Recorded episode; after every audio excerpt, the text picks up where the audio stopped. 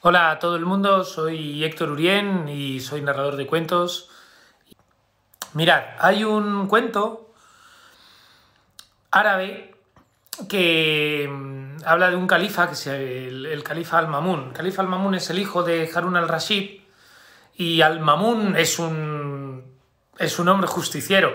El califa negro lo llamaban. Es un, es un hombre que existió realmente, le llamaban el califa negro, como os digo, y era un hombre muy justiciero y tenía que ir de lado a lado de sus dominios y tal. Entonces, en un momento dado, tiene que ir visitando desde, desde Bagdad, tiene que ir al Cairo y se va deteniendo en los oasis. Y en un oasis que se detiene, allí están esperándole dos hombres beduinos que tienen a otro hombre agarrado entre las dos manos, a un muchacho. Entonces el califa al-Mamun ve como aquellos hombres se acercan y le dicen, justicia, justicia, justicia, califa, justicia, queremos la justicia contra este hombre. Y al-Mamun se sienta y dice, bueno, ¿qué ha pasado? O sea, ¿qué ha hecho este hombre? Este hombre ha matado a nuestro padre de una pedrada. Y el califa mira al muchacho que está entre los dos beduinos que lo traen y, y le dice, mírame. Y el muchacho levanta los ojos, mira al califa. Dice, ¿es verdad esto que dicen estos hombres? Y el muchacho respondió, sí, es cierto. Lo que sucedió es que yo estaba pastoreando con mis camellos y yo tengo unas camellas que siempre van en camella, no en camello, ¿eh? para que lo sepáis. Y tenía mis camellas y tengo el camello semental, un camello hermoso y semental que lo dejo siempre libre para que pueda comer. Y llegué cerca de estos oasis y cerca de la casa donde vivían estos hombres y mi camello estaba por ahí, entonces empezó, se metió en un huerto, yo no me di cuenta, y empezó a comerse las hojas de la higuera de un árbol, y, y entonces apareció el padre de estos muchachos, y cuando vio a mi camello que se estaba comiendo sus frutos, agarró una piedra y se la tiró a mi camello y semental, y de la pedrada lo mató.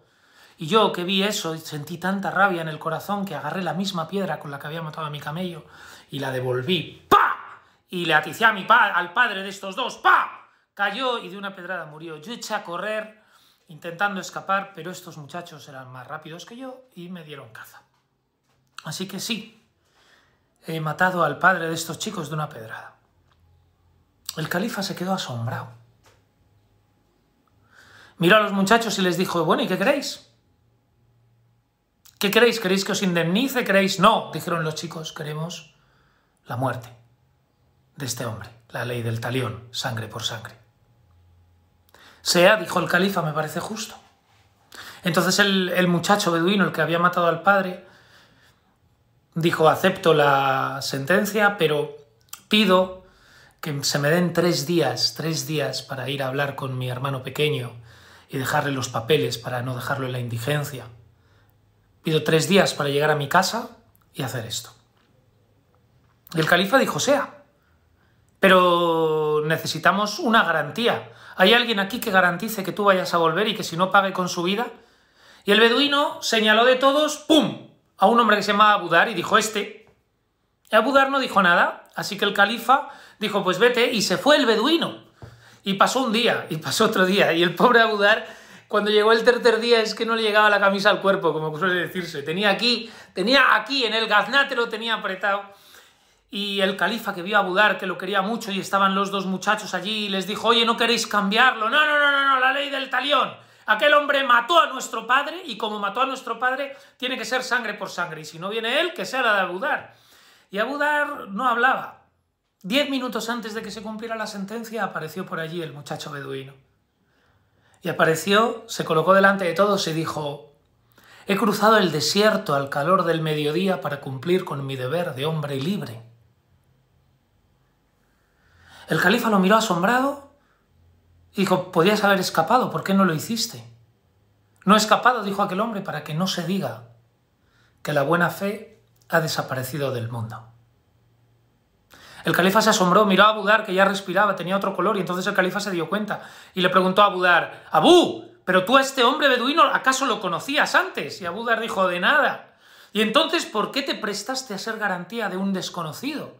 Y Abudar respondió, porque lo vi tan desamparado y tan necesitado y que no conocía a nadie, que no quise decir nada, para que no se diga que la buena fe ha desaparecido del mundo, yo me ofrecí también como garantía. Todo el mundo se asombró incluso los dos muchachos que pedían la sangre, que dijeron, pues para que no se diga que la buena fe ha desaparecido del mundo, nosotros también rechazamos a la sangre que no nos arregla nada. El califa les ofreció riquezas por la muerte del padre, pero los muchachos dijeron, ninguna riqueza alivia nuestro dolor, simplemente queremos que la buena fe reine. Y se marcharon. Y así se hizo justicia para todos.